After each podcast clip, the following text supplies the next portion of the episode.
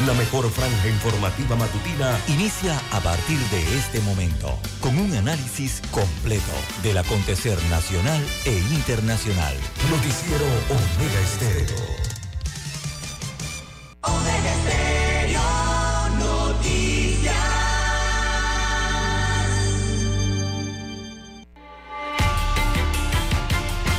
A continuación, los titulares, con los hechos que son noticias hoy.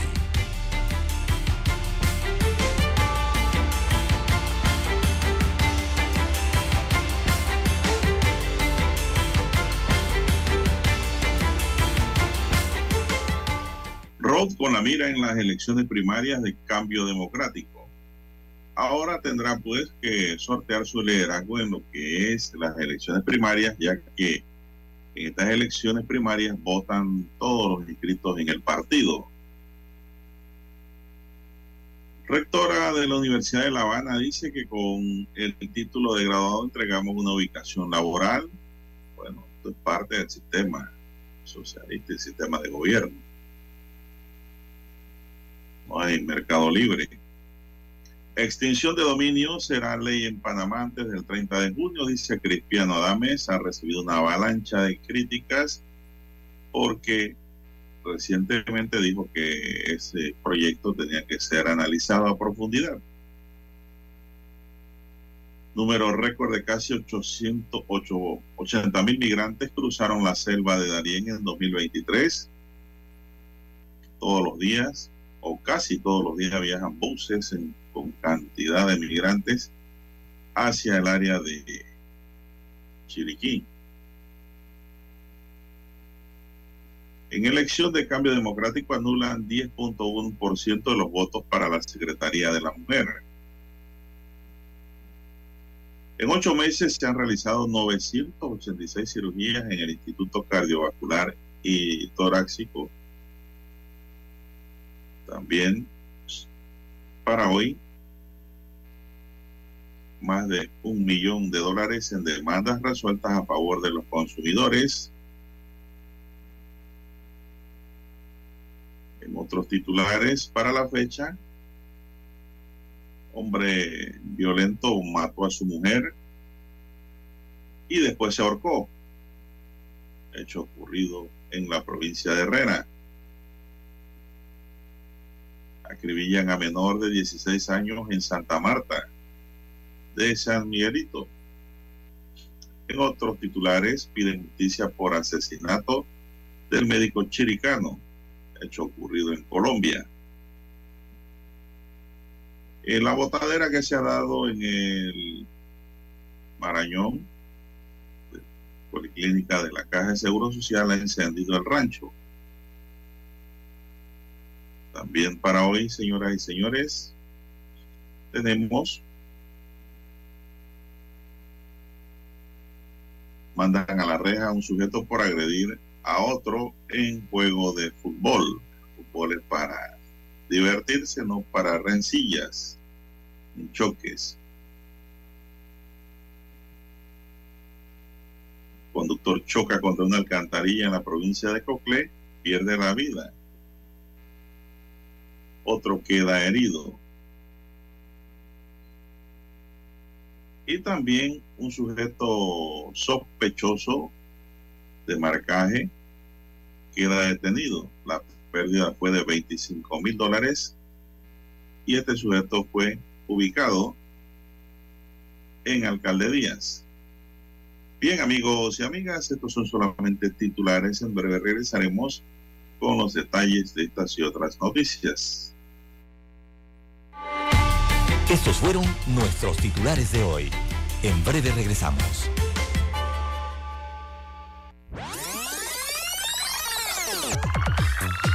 Omega Stereo tiene una nueva app. Descárgala en Play Store y App Store totalmente gratis. Escucha Omega Stereo las 24 horas donde estés con nuestra nueva app.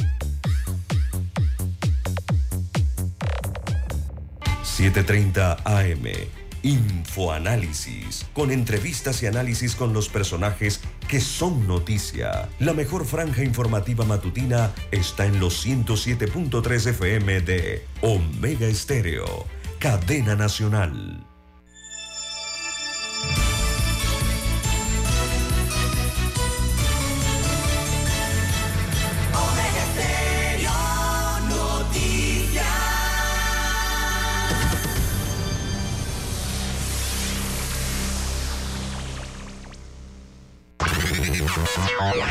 Desde el dominante Cerro Azul, Omega Estéreo cubre las provincias de Panamá, Colón, Darién, Panamá Oeste y las playas en los 107.3.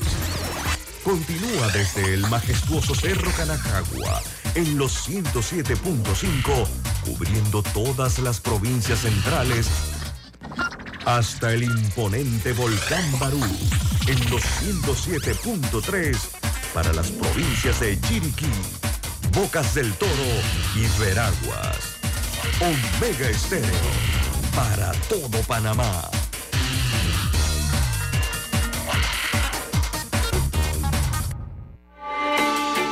Noticiero Omega Estéreo.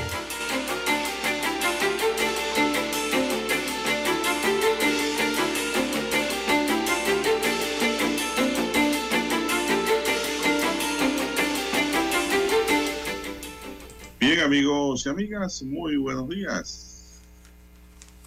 Hoy es lunes 27 de marzo del año 2023. Daniel Arauz está en el tablero de controles. En la mesa informativa les acompañamos César Lara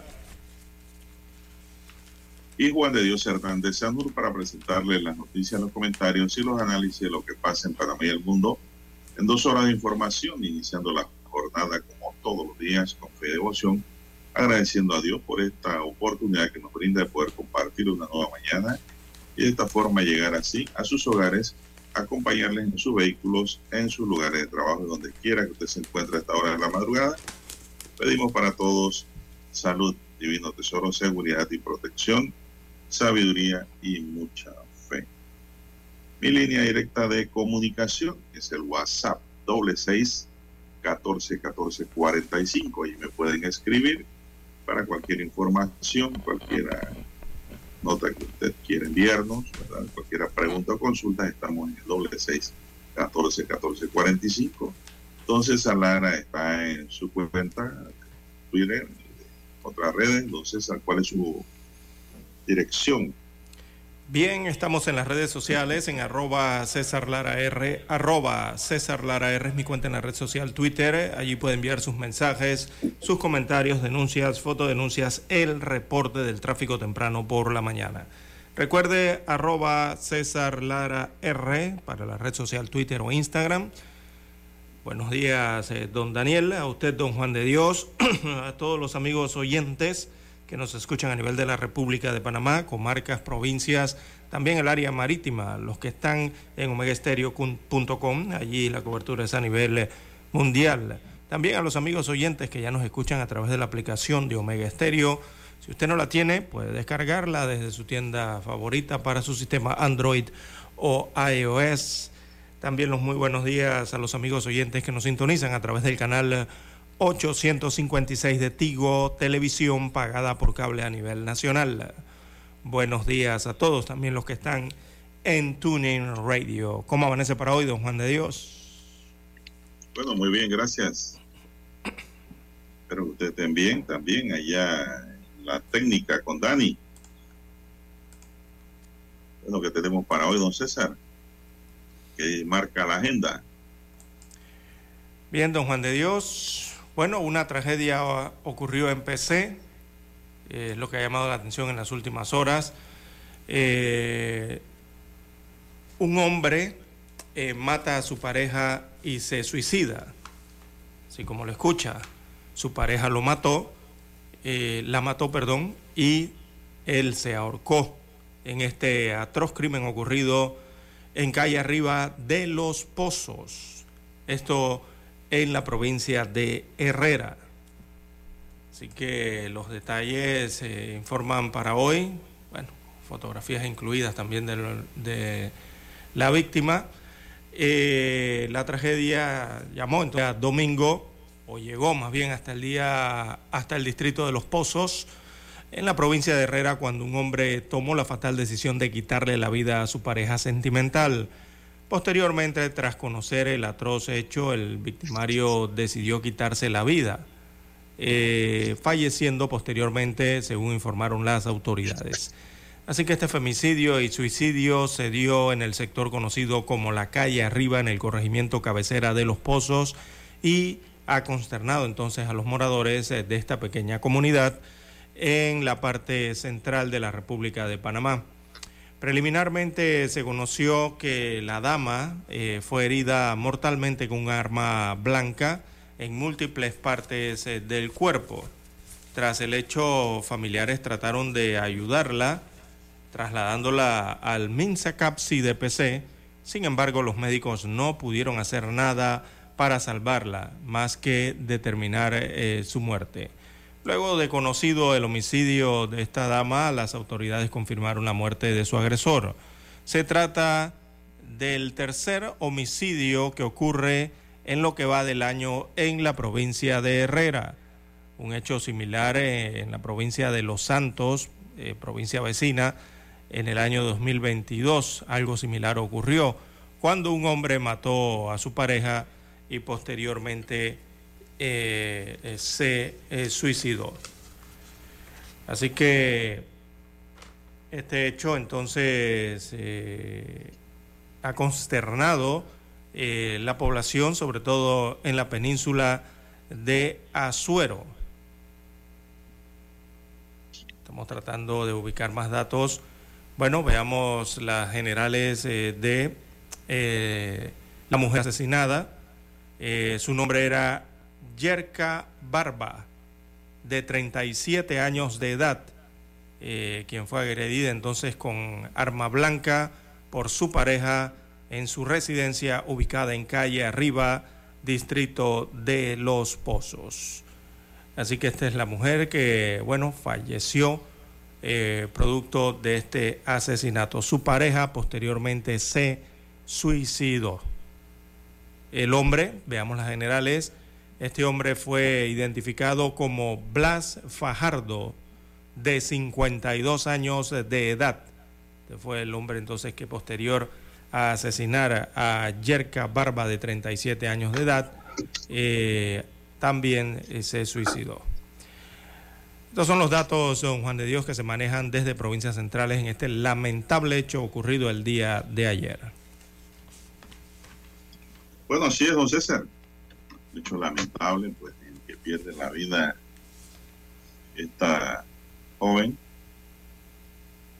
de 37 años, joven señora, a manos pues de su propio esposo. Hecho, ocurrido en los pozos. Ella era una funcionaria, pues, o ella era más bien una colaboradora bancaria, don César y el Blas se dedicaba también a, la empresa privada. ¿no?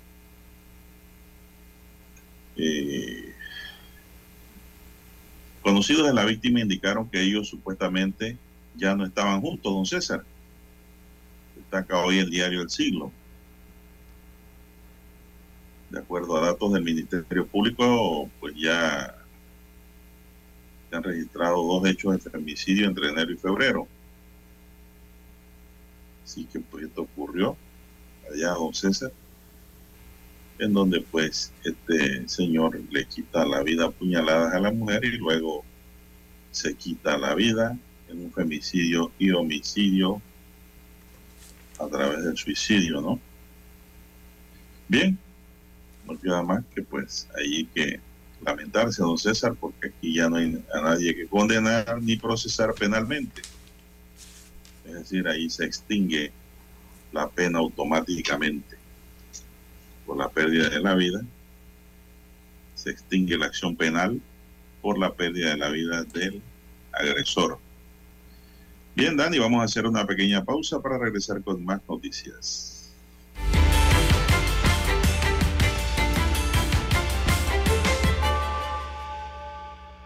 Para anunciarse en Omega Estéreo marque el 269-2237. Con mucho gusto le brindaremos una atención profesional y personalizada. Su publicidad en Omega Estéreo. La escucharán de costa a costa y frontera a frontera. Contáctenos 269-2237. Gracias.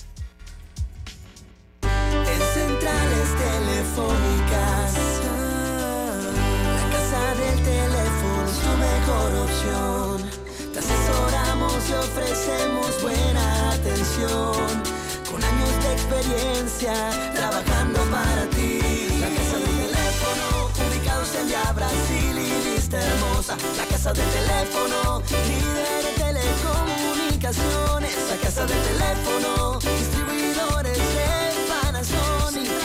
Ven a visitarnos. La casa del teléfono. 229-0465 lcdtcorp.com Distribuidor autorizado Panasonic.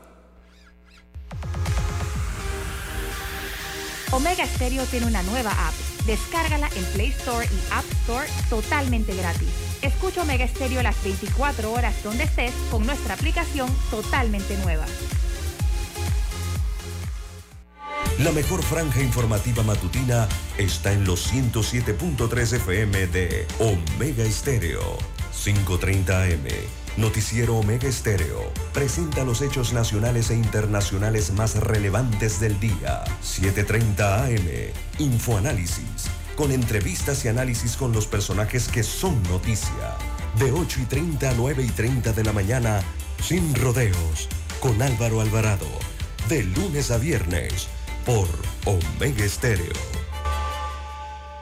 Noticiero Omega Estéreo.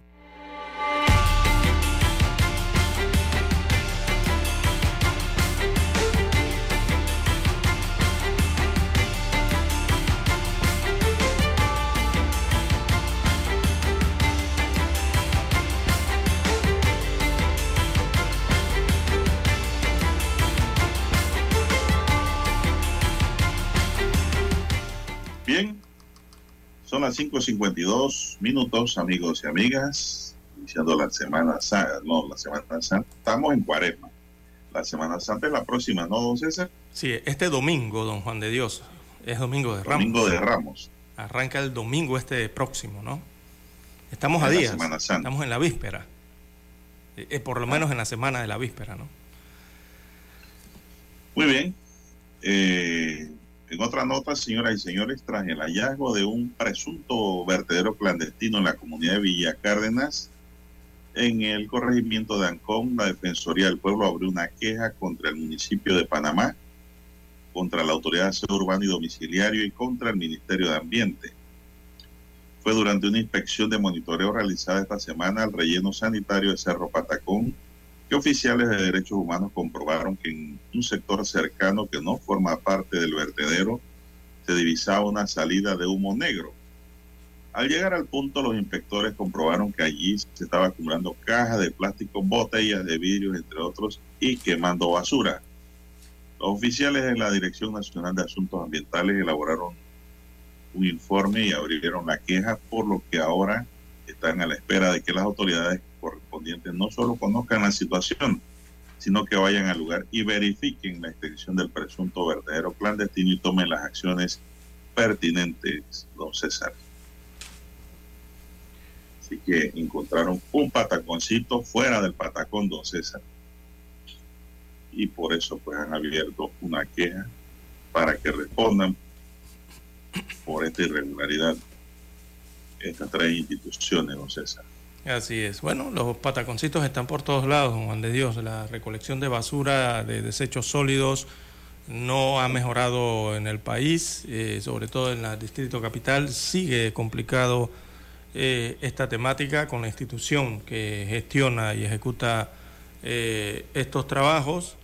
Y también, bueno, es que el panameño tiene, sí, sigue consumiendo, don Juan de Dios, sigue consumiendo y no se dispone de la mejor forma entonces eh, los desechos sólidos en el país. Hay que mejorar también en ese sentido. No todo es la autoridad, aunque la problemática que tienen en las autoridades, don Juan de Dios, es que la verdad uno se pregunta en qué utilizan el presupuesto.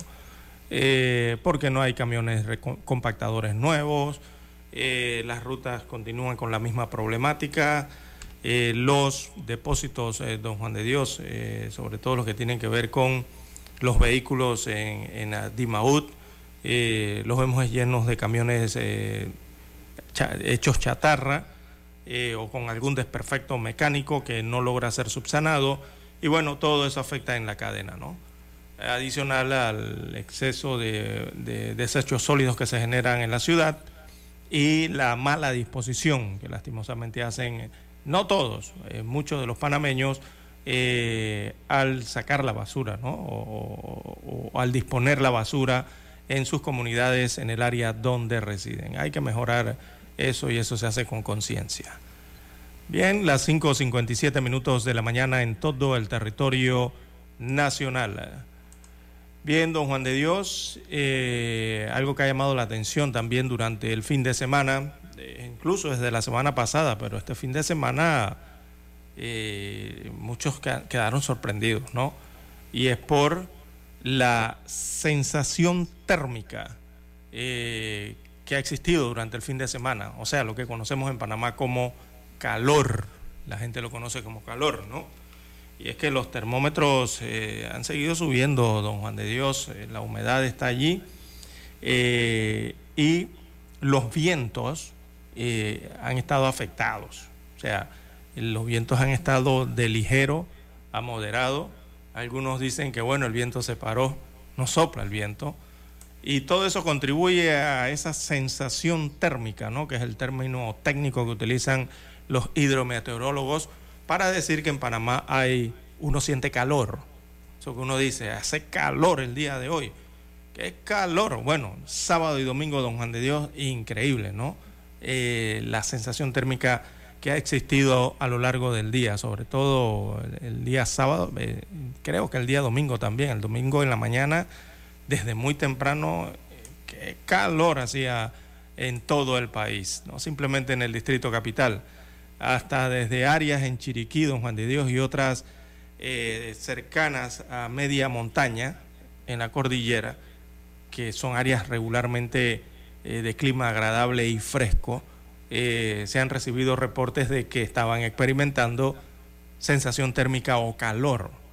Así que, bueno, fue parte entonces del fin de semana lo que ocurrió.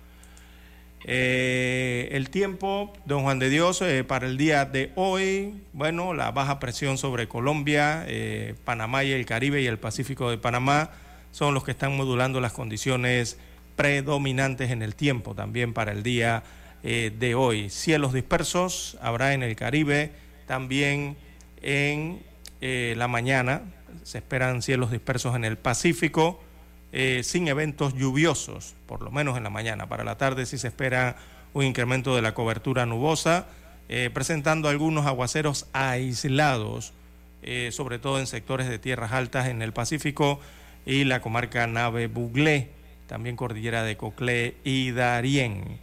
Para Colón también en la tarde habrá algo de lluvias intermitentes y episodios de aguaceros aislados, también en la comarca Nave Buglé y la comarca, perdón, y la cordillera de Bocas del Toro. Así estará la situación del clima para el día de hoy. Las temperaturas seguirán altas, eh, don Juan de Dios, hasta 35 grados. Podrían estar experimentando algunos sitios en la República de Panamá. Algunos han marcado 36 grados, imagínese usted y los vientos eh, estarán nuevamente de ligeros a moderados, entre 10 a 25 eh, kilómetros por hora. Tendríamos viento moderado en la mayor parte del país. Así estarán las condiciones climáticas para la mañana tarde eh, de hoy.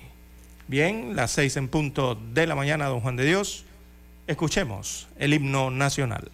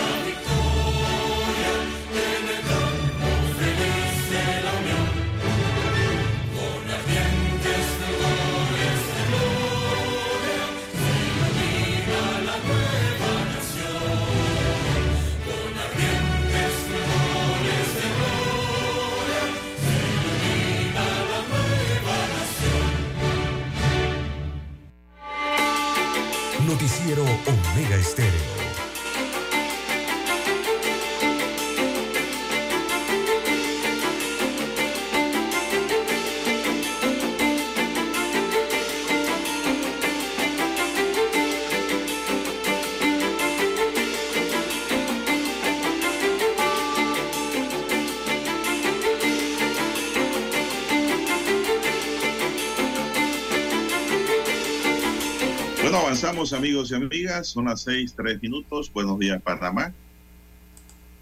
Eh, bueno, don César dice aquí que la extinción de dominio será ley en Panamá desde el 30 de junio, según el presidente de la Asamblea, Cristiano Adames, precandidato a la presidencia por el PRD. Eh, Panamá podrá contar con una ley de extinción de dominio de bienes ilícitos antes del 30 de junio próximo, fecha en que concluya la segunda legislatura del cuarto periodo de sesiones ordinarias, afirmó el presidente de la Asamblea, el diputado Cristiano Adames. En tal sentido, Adames reiteró que se va a discutir el proyecto desde este jueves que adopta la legislación de extinción de dominio de bienes ilícitos a partir de las 10 de la mañana, luego de que el diputado Víctor Castillo, quien preside una subcomisión, se analizó y realizó las consultas sobre esta iniciativa y que presente un informe a los miembros de la Comisión de Gobierno, Justicia y Asuntos Constitucionales de la Asamblea. Adame sostuvo que una vez que esto ocurra, los diputados que son miembros de la Comisión de Gobierno inmediatamente analizarán el proyecto en primer debate. Para nosotros este proyecto de ley de extinción de dominio es un mecanismo de contención y de límites al crimen organizado y a delitos que son delitos de lesa humanidad como el terrorismo, el narcotráfico, la trata de personas y el tráfico internacional de armas, precisó. Agregó que una vez se dé el primer debate y consecuentemente en el Pleno Legislativo se producirá el segundo y tercer debate para que este proyecto sea una ley en Panamá. Sostuvo que una vez se dé la aprobación de este proyecto en sus tres debates, se mostrará que sí existe en este país ciudadanos transparentes que quieren propiciar al sistema de justicia los mejores elementos para que haya paz social y para que haya generaciones que puedan tener una oportunidad que le limita al crimen organizado. Adame también coincidió con el ministro de Seguridad, Juan Manuel Pino, de que esta no es una ley impuesta por las autoridades de Estados Unidos, sino que surgirá del consenso de los, diver, de los diversos sectores en la sociedad panameña, don César. Bueno, ¿cómo lo ve, don César? Eh, un cambio repentino, ¿no? De postura. Totalmente. Eh, exacto, sí, de opinión y de postura por parte, eh, primero que nada, del presidente de la Asamblea Nacional. Recordemos que ahí es donde se dirige el debate de las leyes en la República de Panamá.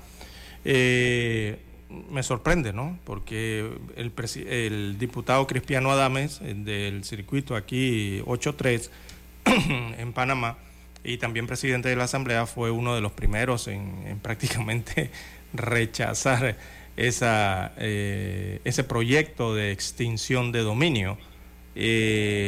Y este proyecto de extinción de dominio ha tenido el rechazo, yo diría que casi generalizado, don Juan de Dios, eh, por lo menos tal cual fue presentado, porque requiere de modificaciones o un análisis eh, más profundo, ¿no? Otros eh, de tajo dicen que es inconstitucional y que sería dañino para el país tal cual está redactado. los abogados, don Juan de Dios, en el Colegio de Abogados, también fueron uno de los gremios que hace algunos meses también reiteraron su rechazo a esta extinción de dominio eh, pidieron el retiro también de ese proyecto de ley y buscaban con eso entonces primero que se diera un amplio debate ¿no? sobre la misma extinción de dominio en Panamá, si es que se requería modificar ese proyecto o, eliminarlo por completo. ¿no? Así que ha estado en la polémica eh, este proyecto de extinción de dominio a lo largo de los meses eh, lo que tiene que ver con las, eh, digamos, oficinas públicas o, ¿cómo le diría? Por ejemplo, el Ministerio Público ha buscado, de cierta forma, eh, apoyar el proyecto de ley y contrarrestar las voces de, rechazo que han existido en contra de la extinción de dominio en Panamá. Eh, el Ministerio de Seguridad eh, y el Ministerio de Gobierno también han tratado de impulsar el proyecto de ley, ¿no? Pero no ha sido posible hasta la fecha de hoy. Eh, y don Juan de Dios, yo sigo pensando que no hay consenso. no hay consenso sobre los alcances, sobre todo de ese proyecto de ley. Creo que leyó usted que es el 625 tal cual y está redactado. Así que la problemática me parece que continúa, ¿no? Y llama la atención el, cambio de, el cambio de discurso y, el cambio de posición del propio presidente de la Asamblea Nacional. ¿Y en qué momento, no? Eh, cambia esa postura. Momentos en que la Asamblea Nacional eh, ha señalado en semanas anteriores, don Juan de Dios, que estaría recibiendo presiones eh, de sectores uno, en cuanto a este proyecto de ley, que después dijo que no, no, aceptaría ninguna presión, que ellos iban a decidir. Y recientemente ha llegado el tema del presupuesto de la Asamblea Nacional y la problemática que existe ¿no? con el desembolso de las partidas para el pago del funcionamiento y las inversiones que se hacen allí en la Asamblea Nacional. De pronto llega este cambio de posición, sumado a los constantes llamados que han hecho eh, principalmente eh, representantes eh, diplomáticos de los Estados Unidos de América en cuanto a este proyecto de ley también. Así que por todos lados, ¿no? Hay un escenario y hay alguna arista siempre respecto a este proyecto de extinción de dominio. Bueno, don César, eh, la opinión de muchos es que se debe debatir, ¿no? En ese debate deben salir los pros y los contras del proyecto. Así es. Eh, pero lo que no se puede es negar el debate.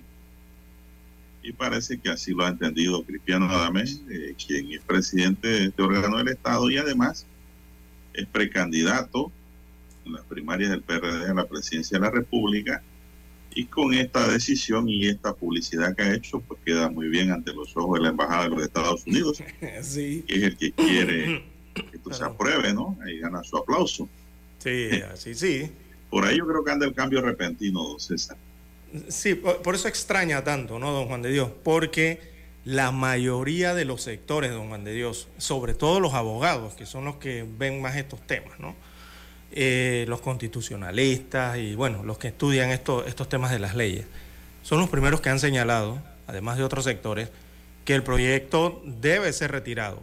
O sea, tal cual como está, debe ser retirado eh, de toda discusión y analizado, ya sea fuera de la Asamblea Nacional o dentro de la Asamblea Nacional, ¿no? que también allí se puede dar algún tipo de debate o análisis. Eh, pero, don Juan de Dios, con lo que ha ocurrido, cualquiera hubiese pensado que ese proyecto ya estaba destinado a ser o archivado o rechazado. Eh, y de pronto salen estas declaraciones del presidente de la Asamblea Nacional. Bueno, la verdad es que el archivo lo difícil. Este es un tema que tiene que ser analizado y tiene que ser, don César, debatido, eh, porque está en boga, pues, porque está en la palestra pública. Y dos, don César, porque es un tema que la Asamblea lo envió con una subcomisión. Y la misma nota dice que la subcomisión terminó ya su estudio por lo que el mismo va a primer debate. Entonces quiere decir que en este primer debate se va a dar, eh, don César, el estudio, propuestas y análisis que llevarán eh, conocedores de la materia a la Comisión de, de Gobierno y Asuntos Constitucionales, en donde está esto Leandro Ávila quien consideró también un principio que este proyecto debió ser retirado, César, de la Asamblea. Pero recordemos que el embajador a los Estados Unidos en Panamá dijo que había que aprobar ese proyecto. Que eso era una necesidad para el país. Eso le ha molestado a mucha gente, en verdad. Yo pienso que nadie debe venir a decirnos de afuera de otro gobierno qué es lo que debemos hacer nosotros tenemos que solucionar nuestro problema, don César. Y debe ser así. Yo sí soy de la opinión que este es un tema que no se puede eh, archivar, no César, ni poner bajo la alfombra. Este es un tema que hay que discutirlo de la mejor forma posible, con una propuesta que no viole nuestra constitución y que tenga aplicabilidad y efectos, no César. No es que gente se oponga que los bienes y los dineros de los narcotraficantes no puedan ser cautelados y extinguidos. No, por el contrario. Pero sí es peligroso que en ese buscar y buscar también se politice con cualquier gobierno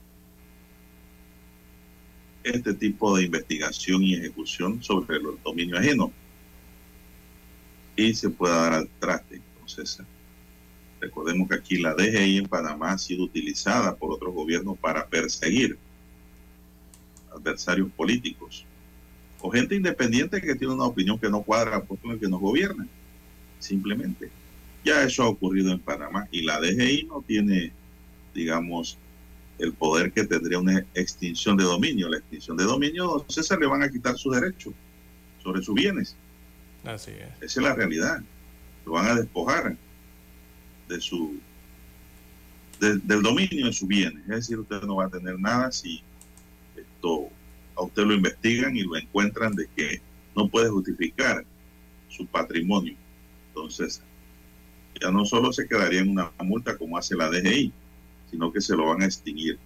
Entonces, y eso es una cosa de pensar y preocupar porque eh, estamos en un país democrático, entonces en donde lo fundamental son las garantías constitucionales que tiene el país para sus asociados, ¿no?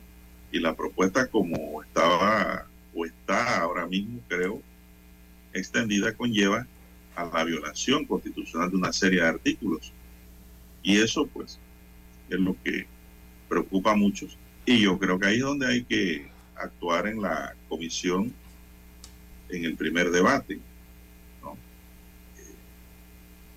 Además, no sabemos, don César, antes de cerrar, si estamos preparados económicamente para poner en boga una nueva eh, jurisdicción de extinción de dominio. Eso conlleva fiscales, entonces César, nombrar fiscales, nombrar jueces, nombrar personal, eh, buscar edificios, tener oficinas.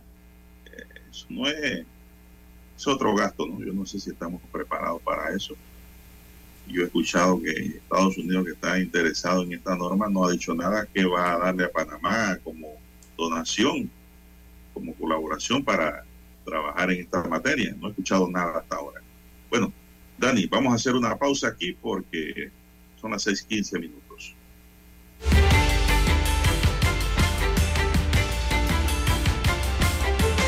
Mejor franja informativa matutina está en los 107.3 FM de Omega Estéreo, 530 AM. Noticiero Omega Estéreo presenta los hechos nacionales e internacionales más relevantes del día. 7:30 AM. Infoanálisis. Con entrevistas y análisis con los personajes que son noticia. De 8 y 30 a 9 y 30 de la mañana. Sin rodeos. Con Álvaro Alvarado. De lunes a viernes. Por Omega Estéreo. Desde Washington, vía satélite, presentamos Ciencia y tecnología. Brester es el nuevo dispositivo de mano desarrollado por una empresa polaca que utiliza emulsión de cristal líquido que con matrices termográficas obtienen imágenes mamarias que identifican posibles tumores en etapa temprana. La primera parte, la más importante, es una hoja de cristal líquido que actúa como detector, detector termográfico. La segunda parte es el dispositivo en sí. El dispositivo es responsable de la adquisición de datos de la hoja. Y la tercera parte es el sistema de telemedicina que está oculto, donde se envían los datos para ser verificados. El examen toma hasta 15 minutos y los resultados son enviados por un teléfono inteligente al centro de telemedicina para ser analizados. Se puede usar a cualquier edad y sin radiación dañina. La parte principal del dispositivo es obtener imágenes termográficas muy estables y recurrentes. Por lo tanto, es muy importante obtenerlas para la estandarización del proceso de examen. El dispositivo fue aprobado por la Universidad de Jagellónica de Cracovia. Luego de 1.300 ensayos clínicos, como una herramienta útil en la prevención del cáncer junto a la mamografía. No tiene que ir a un médico, a una clínica para su control. Puede hacerlo en casa, obteniendo más o menos el mismo valor médico. Por lo tanto, disminuirá significativamente el riesgo de perder un tumor que crece en su mama. Catherine Rivera, Voz de América, Washington. En Estados Unidos se encienden las alarmas de salud pública. Los Centros para el Control y la Prevención de Enfermedades alertan sobre el incremento de pacientes afectados por el hongo Candida auris. Los CDC, por sus siglas en inglés, reportan un aumento del 44% en 2019 y del 95% en 2021. Lo que preocupa es la resistencia del patógeno a los medicamentos. Ya que el hongo empieza a multiplicarse, y en virtud de que no, no, no es sensible a los tratamientos antimicóticos convencionales, puede en un momento dado poner la vida del paciente en peligro por una sepsis general que produzca un shock séptico. El CDC ha llamado a esta alarma porque en los exámenes que se realizan para determinar de qué estás enfermo no son los comunes para este hongo y hay que hacer un cultivo especial. El más reciente registro de los CDC contabiliza 23 estados del país impactados por este incremento a causa del hongo. Los expertos consultados por Voz de América coinciden en que estamos en contacto constantemente con este tipo de levadura. Puede manifestarse en fiebre o escalofríos. Los pacientes con mayor riesgo son los que cuentan con un sistema inmune comprometido. Y la mayoría de las personas víctimas de esta enfermedad son personas que están hospitalizadas y en algún momento por, por, razones diversas pueden tener complicaciones con su sistema inmunológico. Es decir, aquellos que tienen intervenciones tales como vías centrales o intubaciones, es decir, pacientes de cuidados intensivos.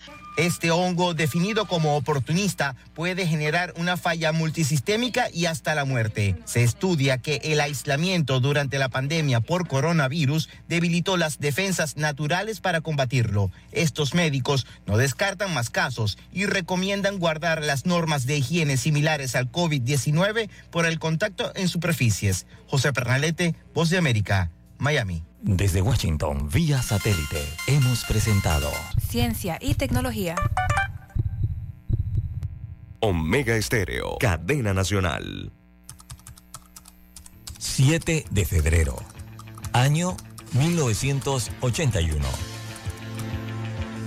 Escuchan transmisiones de prueba de Omega Estéreo, nueva corporación radial con total cobertura nacional. Durante 42 años te hemos acompañado las 24 horas del día, ofreciéndote entretenimiento e información. Noticiero Omega Estéreo. Infoanálisis. Formamos parte de la generación ochentera. Omega Estéreo. Total cobertura nacional. Te vimos crecer. Te acompañamos en esas largas noches de desvelo de estudio. Hasta que con esfuerzo lograste tus metas.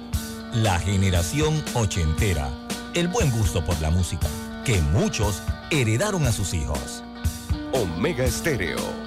Durante 42 años, hemos sido tu fiel compañía. Omega Stereo. 24 horas todos los días del año. Gracias por formar parte de Omega Estéreo. Omega Stereo. Esta es la generación Omega. Noticiero Omega Estéreo.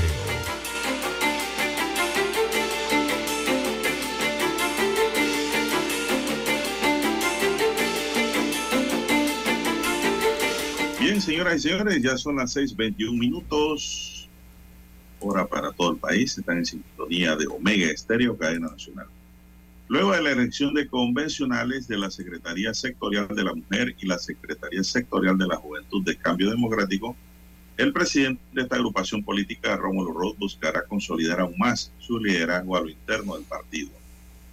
Roth ya anunció que se postulará este martes como candidato presidencial en las elecciones primarias que esta agrupación política tiene previsto realizar el próximo 9 de julio. Según expertos, esta elección primaria será la gran prueba de fuego de Ruth, quien buscará afianzar su liderazgo en medio de un proceso de renovación interna, como la elección de convencionales del pasado domingo, en donde Ruth salió bien librado a pesar de la injerencia de otros partidos políticos por el mismo denunciada. Eh, para el analista político José Eugenio Stott, en el proceso de elección de convencionales de cambio democrático, el expresidente Martinelli sufrió un varapalo, una derrota importante luego de su descarada intromisión en las elecciones internas de cambio democrático. Esta derrota tiene incluso consecuencias para el torneo electoral de mayo de 2024, dijo el analista. Agregó que la diputada Yanivel Ábrego y sus 15 diputados quedan huérfanos en política y probablemente electoralmente también, puesto que según esto no ha podido controlar el partido pese al gran apoyo externo que tuvieron. Esa derrota le resta credibilidad respecto a su supuesto arrastre electoral, indicó Stout. Con relación a Road, considero que también sale debilitado de esta contienda por dos razones. Solo controla la mitad de su partido y lo más seguro es que eso implique una ruptura y división del mismo. Y en segundo lugar señaló su candidatura para liderar la gran alianza queda en entredicho. En resumen, precisó, de una manera u otra, todos pierden. No obstante, para esto, la elección primaria del 9 de julio será la gran prueba de fuego para Rómulo Ruth. ¿Qué le parece, don César? ¿Qué puede decir? Sigue caldeándose el ambiente político en Panamá, don Juan de Dios. Eh, próximamente también vienen elecciones internas en otros colectivos políticos, el PRD, eh, panameñismo, así que arrancaron con estas y están calientes esas elecciones, don Juan de Dios. Eh, el 10% de la Secretaría, entonces, de la mujer, el 10% de los votos se perdieron, ¿no? Porque fueron votos nulos o blancos un porcentaje importante de la votación, ya que recordemos la el llamado eh, a la votación eh, no fue el mayor, cerca del 35% de los que tenían derecho al voto en cambio democrático asistieron a estas elecciones. Imagínese usted, y el 10% que eh, no se validó, ¿no? porque eran votos nulos o, o votos en blanco dentro de la votación. Así que porcentaje interesante también, don Juan de Dios. Bueno. Bueno, sobre esa materia, don César, eh, se hablaba mucho de que, y se comenta mucho inclusive, de, de que por qué la gente de Ron y el propio Rómulo Rú dice que ganó en cuanto a la elección interna, porque la Secretaría de la Mujer la obtuvo la señora Rosas de Chiriquí, ¿no? Sí, de Tolé. Ana Giselle Rosas. Y la juventud la obtuvo Derrick Echeverría, que era apoyado por Yanivel Ábrego. ¿Por qué si estaban uno a uno, Rosas atribuía el triunfo, don César? ¿Sabe usted la respuesta? Eh, don Juan de Dios, eh, nadie sabe esa respuesta. ¿Usted la sabe? sí se sabe, ayer me la explicaron. A ver, ¿cuál es lo la que pasa es que Lo que pasa es que dice que el, los candidatos a la juventud de la gente de Rose se dividieron el voto, eran dos. Y ya nivel propuso uno. Y cuando usted suma en el resultado los dos que eran del grupo de Rowe, sobrepasan en voto al de Yanivel. Por eso fue que perdieron, porque dicen que se dividieron ellos debieron proponer uno también, como hizo la nómina de Yanivel Abrego. Y es ahí donde está la respuesta de que en realidad no es un uno a uno.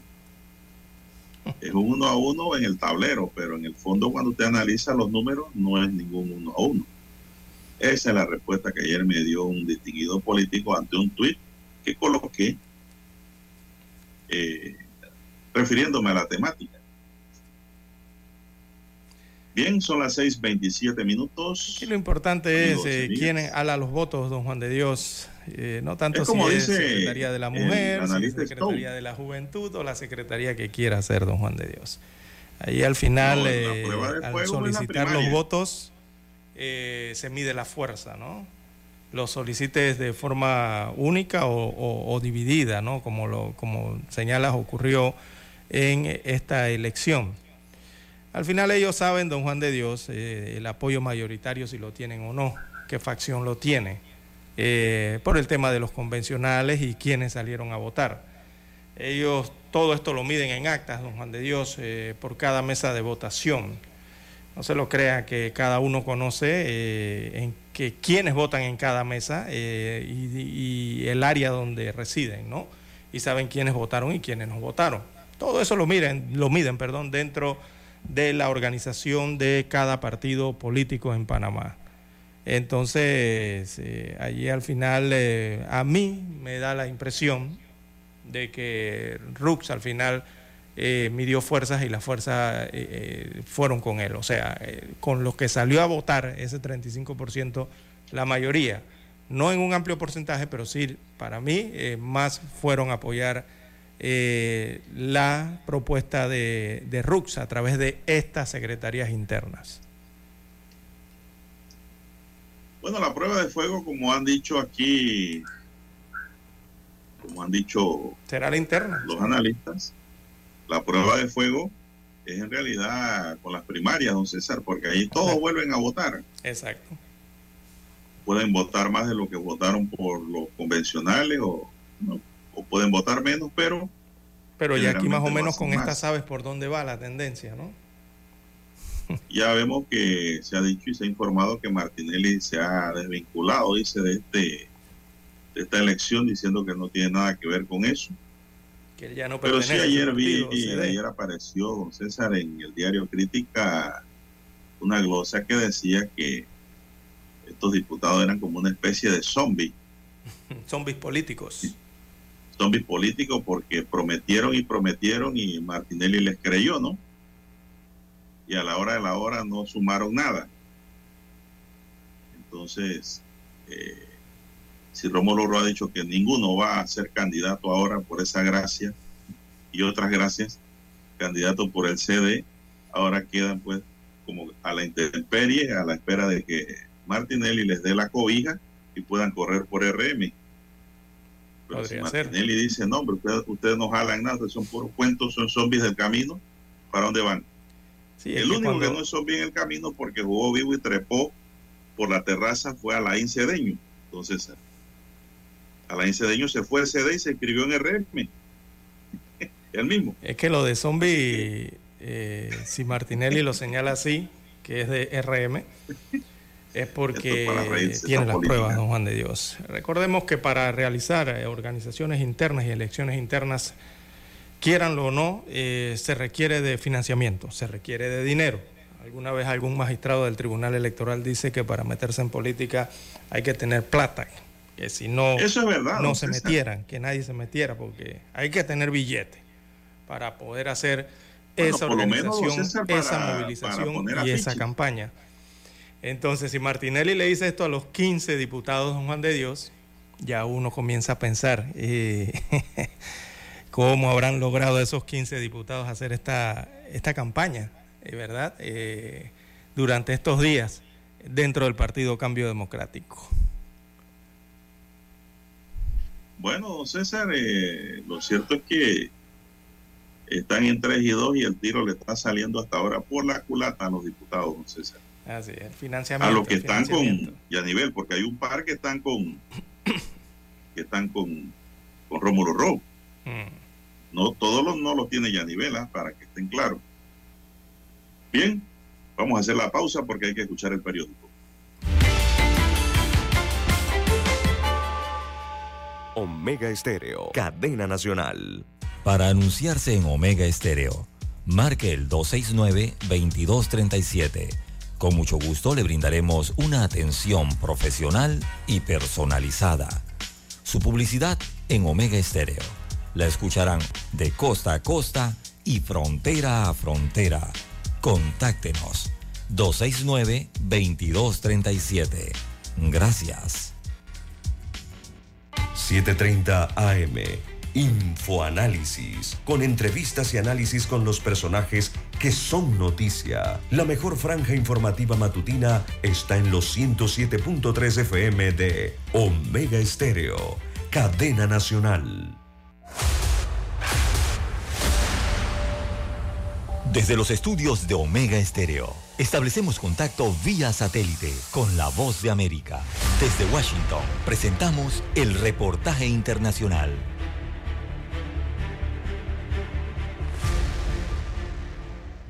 Al mirarse al espejo cada mañana, Carmen siente haber sido sentenciada de por vida. Ocurrió un jueves. No se lo esperaba. Me dijo que si ya no iba a estar con él, pues entonces no iba a volver a estar con nadie, con ningún hombre. Y en eso él se voltea y me avienta la, la botella. Una botella que contenía ácido y transformó su rostro. Yo les llegué a decir a los doctores, déjenme morir, yo ya no quiero vivir, ¿para qué voy a vivir así? La gente no me va a aceptar, la gente esto, eh, mis hijas se van a avergonzar de mí. Carmen cuenta que sus hijas la salvaron. Cuando mis hijas fueron a verme al hospital, me di cuenta que, era, que yo era lo único que ellas tenían. Las agresiones con ácido en el rostro buscan marcar a las víctimas para toda la vida, dice esta experta. El Congreso de la Ciudad de México hay una iniciativa eh, que pretende eh, tipificar los ataques con ácido, eh, por una parte como delito de lesiones agravado y por otra parte como feminicidio. Las agresiones se han dado en las últimas tres décadas y en un 94% siguen impunes.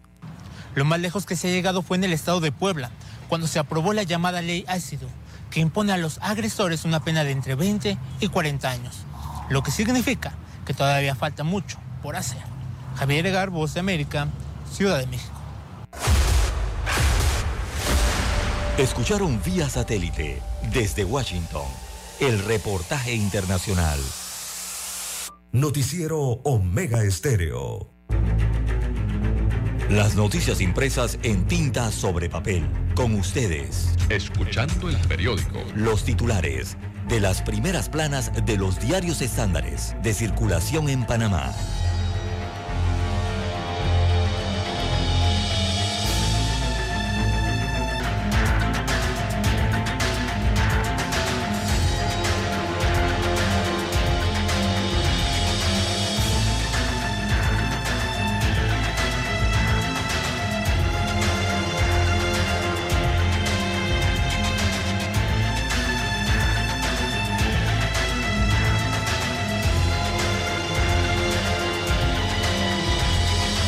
Bien, amigos oyentes, el diario La Prensa titula para este lunes 27 de marzo del año 2023, Vaga Track se asegura una concesión por 20 años. Destaca la información eh, del diario La Prensa, primera plana. Eh, la constructora Vagatrack SA, una de las implicadas en el caso Blue Apple, no solo ha pactado contratos por al menos 270 millones de dólares, con el actual gobierno del presidente Laurentino Cortizo. Ahora logró que el Ministerio de Comercio e Industrias le aprobara una concesión por 20 años prorrogables para extender, perdón, para extraer eh, minerales no metálicos. Esos minerales no metálicos serían piedra de cantera. Esto en 177.71 hectáreas de tierra en la provincia de Chiriquí, lo que equivale, por ejemplo, a tres veces y algo más de la extensión del Parque Omar. Bien, la constructora recibió entonces esta autorización del MISI para extraer minerales no metálicos en más de 177 hectáreas de terreno en la provincia de Chiriquí. En más títulos del diario La Prensa para la mañana de hoy, contrato minero incluye nueva concesión en Donoso. Ya hablábamos de esto la semana pasada. La propuesta de contrato ley entre el Estado y Minera Panamá, además eh, de mantener la extracción del cobre, autoriza una nueva explotación de metales como oro, plata y molibdeno en el área de Donoso. Poco a poco se conocen que realmente acordaron. Bien, en otros títulos eh, para la mañana de hoy, a forma de pregunta, ¿por qué se debe justificar los ingresos y depósitos ante la banca? Bueno, esto está en la sección de Economía y Finanzas del diario La Prensa. Destaca en las últimas semanas varios usuarios de los bancos han recibido notificaciones sobre la obligación de justificar sus depósitos e ingresos. La Superintendencia de Bancos de Panamá aclaró que la medida no es nueva y busca evitar el lavado de dinero, por lo que las entidades financieras piden con más frecuencia actualizar los datos a los clientes eh, calificados como de mayor riesgo. Así que ahí están midiendo realmente el comportamiento de los ahorristas.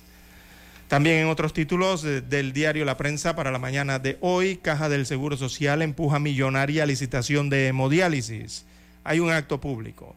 Así que la licitación para, perdón, el servicio de hemodiálisis y suministro de, esto viene siendo, de, esto vienen siendo los kits o los equipos, los kits de hemodiálisis, así como diseño, construcción y habilitación de unidades de hemodiálisis según especificaciones técnicas con un precio de referencia de 180.8 millones de dólares que realiza la Caja del Seguro Social, recibió un solo ofertante. O sea, en ese acto público nada más se presentó una empresa con una sola propuesta económica. Así que el ofertante fue el consorcio renal integrado por eh, Davita Sintec y Constructora Nova, el cual ofertó 168.8 millones de dólares el pasado 22 de marzo. En otros títulos del diario La Prensa para hoy, tenemos en panorama los cargos que reservó el partido panameñista. Hay una serie, hay una enumeración de cargos en la nota en la página 2A. También en los deportes, eh, Panamá viaja hoy para choque ante Costa Rica. Ahora todos quieren al técnico Christiansen. Bien, en los negocios, enfoque, el turismo panameño, la gran cenicienta, reportaje especial. En la sección de panorama, perdón, médicos panameños harán su residencia en Estados Unidos eh, de América. También la fotografía principal fue captada en el continente asiático fue captada específicamente en Israel. Así que protestas contra reforma de Netanyahu no cesan. Cientos de miles de personas salieron a las calles este fin de semana en Israel, principalmente en Tel Aviv y Jerusalén, a marchar contra la reforma judicial impulsada por el primer ministro Benjamín Netanyahu. El malestar social eh, creció debido a que Netanyahu eh, destituyó al ministro de Defensa Joab Galiant por oponerse públicamente a la reforma.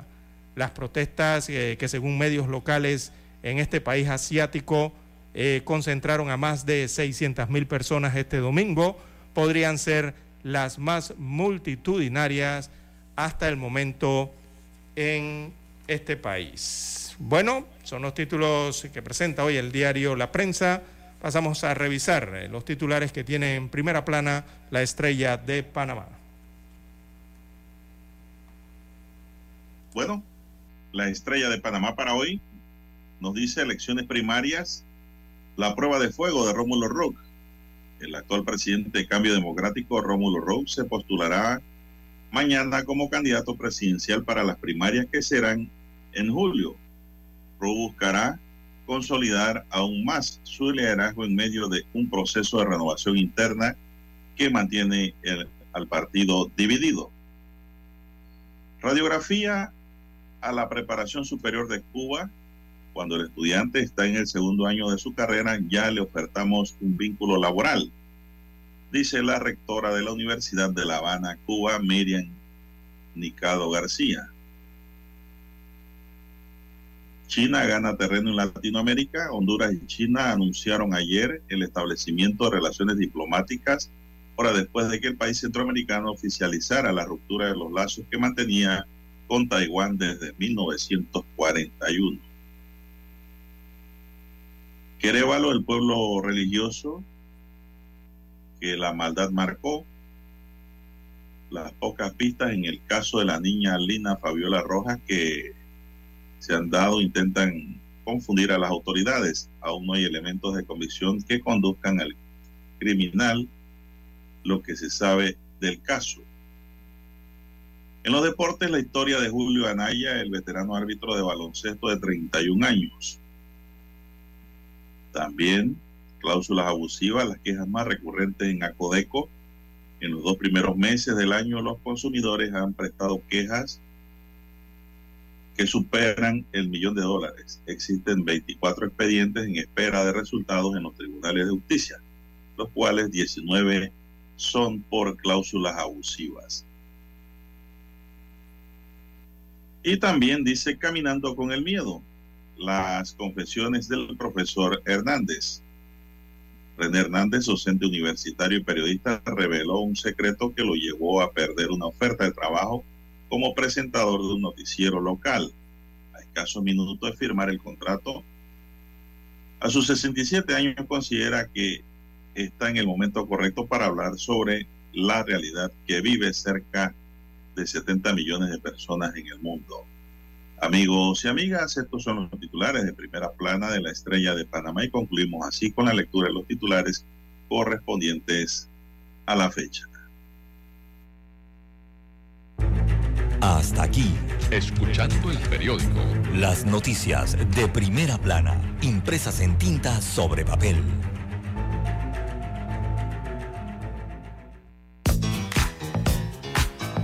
Desde el dominante Cerro Azul en los 107.3. 107.3. Continúa por el majestuoso Cerro Canajagua en los 107.5 para provincias centrales.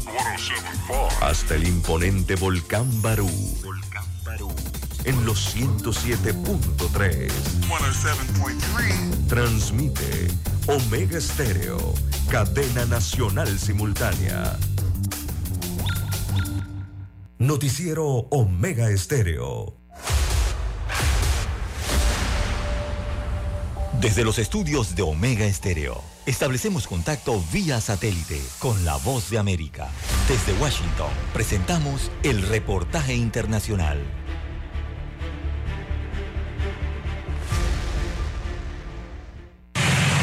La naturaleza anuncia una nueva amenaza, una que enciende las alarmas y acelera la acción. El más reciente reporte del Grupo Intergubernamental de Expertos sobre el Cambio Climático de la ONU lo deja bien claro. La quema de combustibles fósiles y el uso insostenible y desigual de la energía y las tierras durante más de un siglo han provocado un calentamiento global de 1,1 grados por encima de los niveles preindustriales. La primera manifestación del cambio climático son los eventos meteorológicos extremos. Eh, realmente pues es muy desconcertante saber que la mitad de la población del planeta eh, viven eh, en condiciones de vulnerabilidad climática. Siendo las masas de agua del planeta las más afectadas. El 90% del calentamiento del planeta va al océano. Entonces, el océano está emitiendo más humedad y esa humedad deriva en estas lluvias masivas que están creando más inundaciones en todo el mundo y matando a la gente. Solo el 0,5% del agua del planeta es dulce. Y según organizaciones internacionales como la ONU, el cambio climático afecta gravemente estos suministros. De acuerdo con el Banco Mundial, América Latina posee casi un tercio de los recursos hídricos del mundo, lo que representa la mayor dotación de agua por cápita. Sin embargo, las condiciones climáticas han mermado las reservas. Y eso pues es, eh, es, es, muy evidente eh, en Chile, en Perú, en el noroeste de México, eh, porque pues estas zonas áridas cada vez tienen mayor temperatura y la disponibilidad del agua empieza a ser pues un factor determinante. Estas son las más grandecitas. Afirman expertos que las actividades de mayor consumo de agua son la agricultura y la ganadería. Y la calidad del agua es otro factor que preocupa. De acuerdo con UNICEF, 297 mil niños mueren cada año debido a enfermedades causadas por las malas condiciones sanitarias o consumo de agua no potable. Naciones Unidas afirma que al limitar el calentamiento global se reduciría aproximadamente a la mitad la cifra de población mundial que podría sufrir de escasez de agua. Entes oficiales recomiendan como medidas urgentes modificar las actividades agrícolas, reducir el uso de fertilizantes y crear políticas de desarrollo que se adapten a las nuevas condiciones atmosféricas. Julia Riera, Voz de América, Washington. Escucharon vía satélite desde Washington el reportaje internacional. Omega Estéreo, cadena nacional. En la política hacemos falta más panameñas. Somos más del 50% del padrón electoral. Y casi el 50% de la inscripción en partidos políticos. Pero representamos solo el 21% en la Asamblea. Panamá necesita tu voz. Una voz libre de la violencia política de género. Con más candidatas, mujeres para una mejor democracia. Panameña, postúlate ya. Que nada te detenga. Es tu derecho y es la ley. Tribunal Electoral. La patria la hacemos contigo. 7 de febrero, año 1981. Escuchan transmisiones de prueba de Omega Estéreo, nueva corporación radial con total cobertura nacional. Durante 42 años te hemos acompañado las 24 horas del día, ofreciéndote entretenimiento e información. Noticiero Omega Estéreo. Infoanálisis. Formamos parte de la generación ochentera. Omega Estéreo. Total cobertura nacional. Te vimos crecer. Te acompañamos en esas largas noches de desvelo de estudio. Hasta que con esfuerzo lograste tus metas. La generación ochentera. El buen gusto por la música que muchos heredaron a sus hijos. Omega Estéreo. Durante 42 años hemos sido tu fiel compañía. Omega Stereo. 24 horas todos los días del año. Gracias por formar parte de Omega Estéreo. Omega Stereo. Esta es la generación Omega. Es momento de adentrarnos al mar de la información.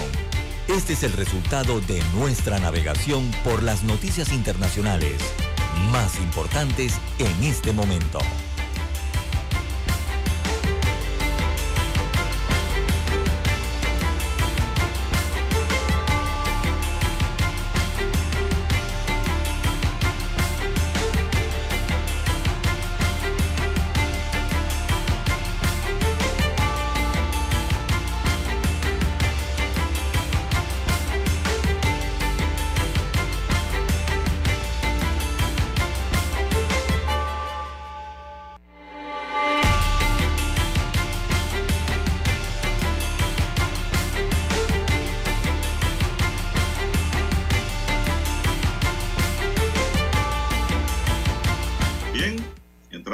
Internacional, estoy con mucha paz, dice el obispo nicaragüense, condenado a más de 26 años de prisión. El gobierno de Daniel Ortega divulgó el sábado fotografías de Álvarez, obispo de la diócesis de Matagalpa y administrador apostólico de la diócesis de Estelí. El obispo nicaragüense Rolando Álvarez, condenado a más de 26 años de prisión por delitos considerados traición a la patria, dijo sentirse con mucha paz en el Señor y la Virgen Santísima según declaraciones divulgadas este domingo. Gracias a Dios, bien, con mucha fuerza interior, con mucha paz en el Señor y la Virgen Santísima, respondió el obispo a un reportero del Canal 4 de Televisión nicaragüense.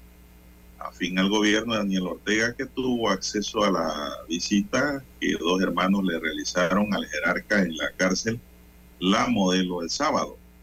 El religioso dijo que gracias a Dios había pasado bien con dos de sus hermanos durante su visita a la prisión en la conversación y degustaron una comida facilitada por las autoridades del penal.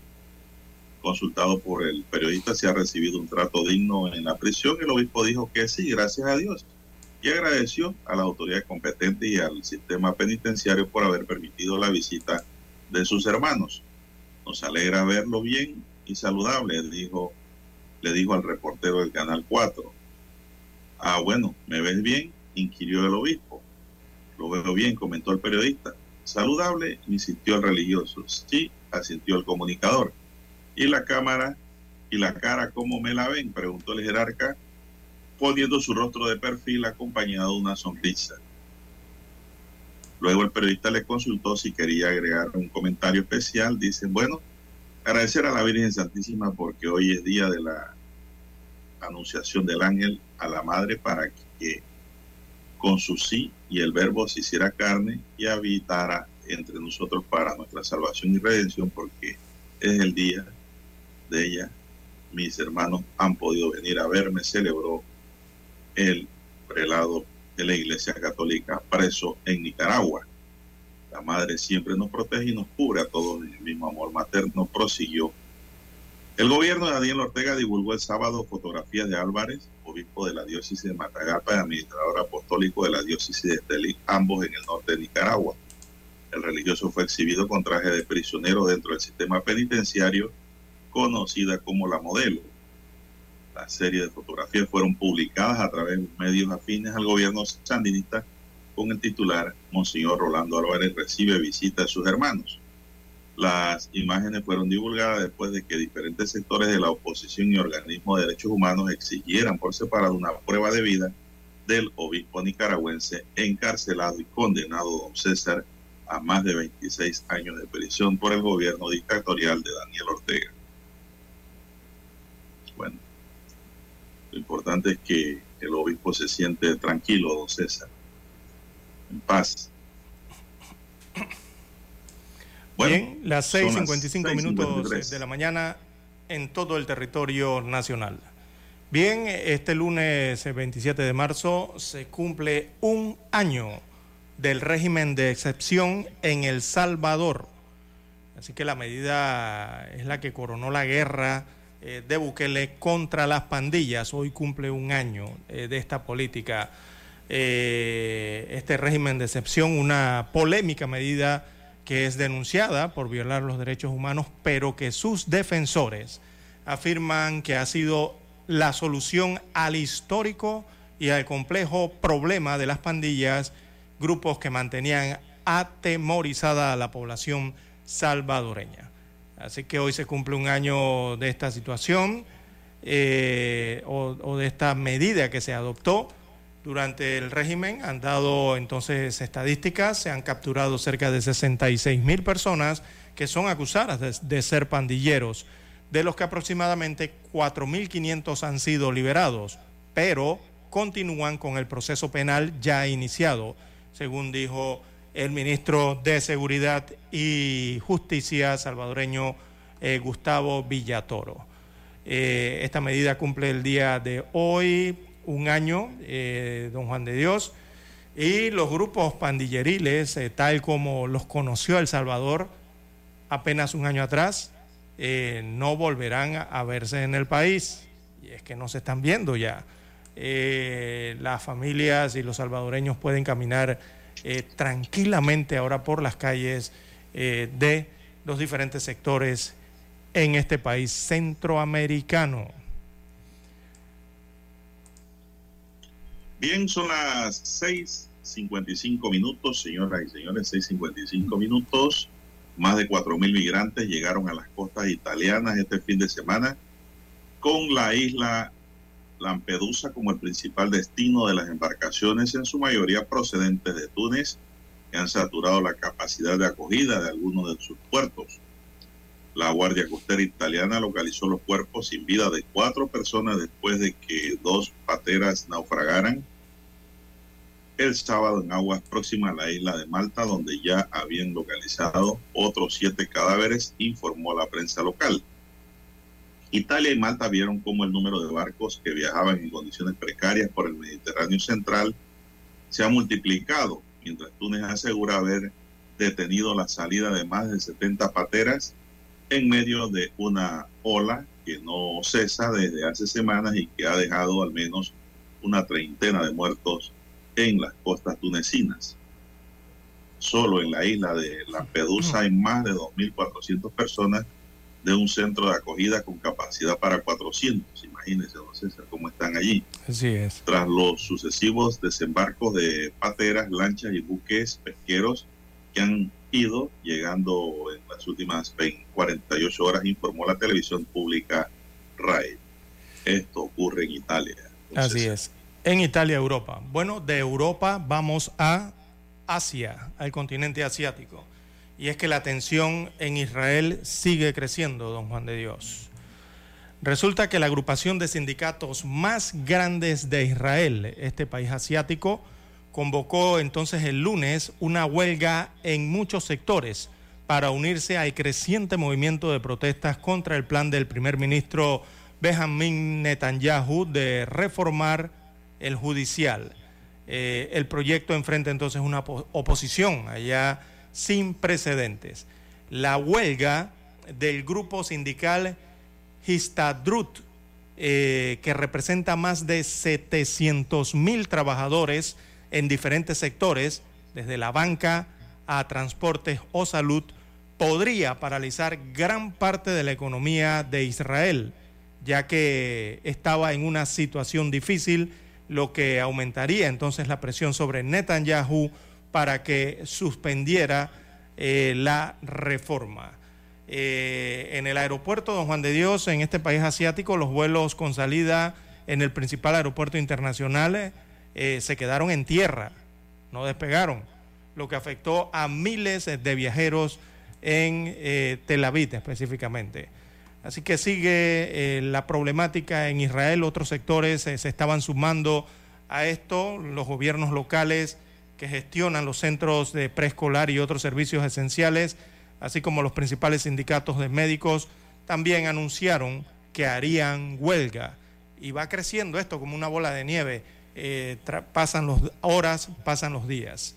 Así que hay mucha tensión en Israel. Repetimos, los sindicatos, el mayor sindicato de Israel, convoca una masiva huelga en protesta contra la reforma judicial del primer ministro Benjamin Netanyahu.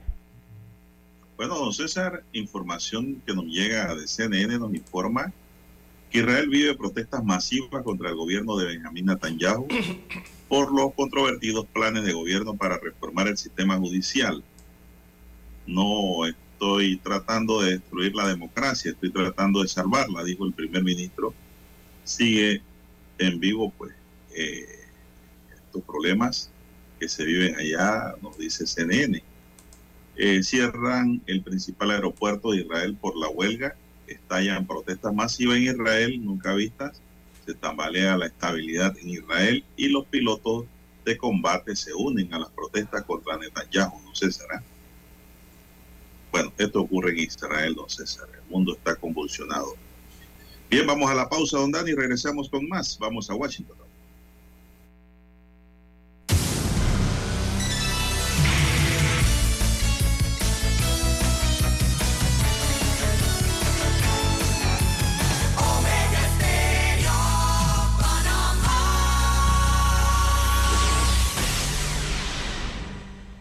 El satélite indica que es momento de nuestra conexión. Desde Washington, vía satélite. Y para Omega Estéreo de Panamá, buenos días, América. Buenos días, América. Vía satélite. Desde Washington.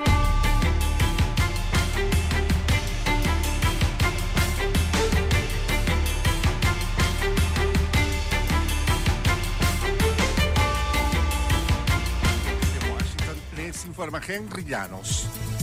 Estados Unidos y Canadá anunciaron un acuerdo negociado entre los dos países sobre los solicitantes de asilo. Nos informa Jacobo Lucí. Estados Unidos y Canadá han llegado a un acuerdo que permitirá a ambos países desviar a los solicitantes de asilo de sus fronteras, en un momento en que la migración ha aumentado en todo el hemisferio. El acuerdo fue anunciado este viernes durante el viaje del presidente Biden a Ottawa, la capital de Canadá, donde se reunió con el primer ministro Justin Trudeau. Ahora Canadá podrá devolver a los inmigrantes en lugares como Roxham Road, un saturado punto de cruce no oficial desde Nueva York para los inmigrantes que buscan asilo. Jacopo Luzzi, Voz de América. La vicepresidenta estadounidense Kamala Harris fue recibida por escolares, bailarines y percusionistas al llegar el domingo a Ghana para el comienzo de una visita de una semana a África con la intención de profundizar las relaciones con Estados Unidos en medio de la competencia mundial por el futuro del continente. Esperábamos con ansias este viaje como una declaración más de la larga y duradera relación y amistad muy importante entre el pueblo de los Estados Unidos y los que viven en este continente, decía Kamala Harris. El Ministerio Público de Venezuela ofreció detalles oficiales sobre la trama de corrupción en la industria petrolera del país. Desde Caracas nos informa Carolina Alcalde. El fiscal general de Venezuela, Tarek William Saab, confirmó que la trama de corrupción en petróleos de Venezuela involucró a la Superintendencia Nacional de Criptoactivos. Confirmó la detención de 10 funcionarios públicos y 11 empresarios.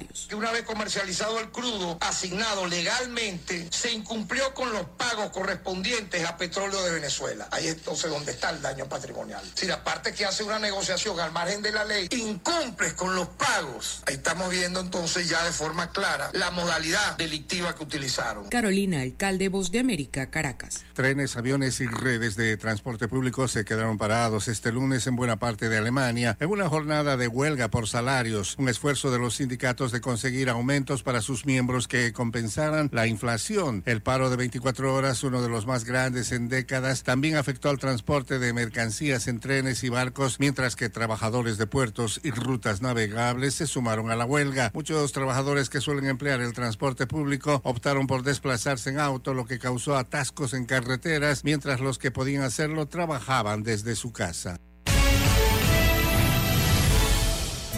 Estados Unidos registra dos millones y medio de viajeros por día debido a las vacaciones de primavera. Nos informa José Pernalete. La temporada primaveral en Estados Unidos significa un regreso a la normalidad previa a la pandemia por coronavirus, la AAA por sus siglas en inglés, luego de analizar la tendencia de viajes en la nación este 2023. Se espera un incremento del 30% de viajeros a través de las carreteras del país en comparación al 2022. Este año tenemos otro récord de viajeros comparado al 2020 y 2021. Estamos acercándonos ya a las cifras del pre-COVID que fue en el 2019. José Pernalete, Voz de América, Miami. Socorristas se apresuraban el sábado a buscar sobrevivientes y ayudar a centenares de personas que perdieron sus casas luego de que un poderoso tornado sembró destrucción en Mississippi, donde dejó al menos 25 muertos, decenas de heridos y manzanas arrasadas en su ruta de devastación durante más de una hora. Una persona perdió la vida en Alabama. El eh, tornado devastó una franja de la localidad de Rolling Fork, en el delta del Mississippi, donde redujo casas a pilas de escombros, volcó vehículos y derribó la torre de agua. Los habitantes se refugiaron en bañeras y pasillos durante la tormenta el viernes.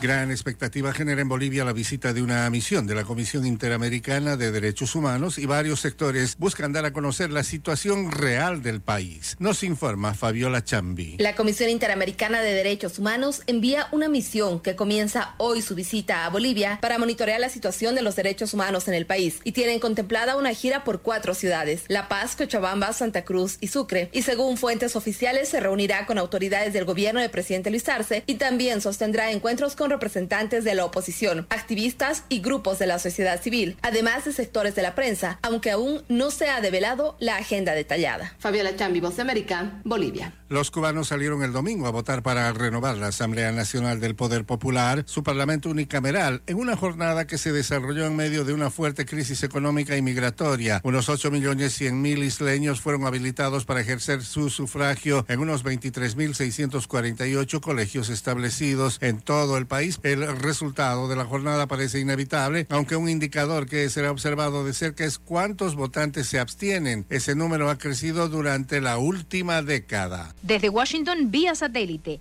y para Omega Estéreo de Panamá hemos presentado Buenos Días América. Buenos días, América. Vía satélite. Desde Washington. Noticiero Omega Estéreo.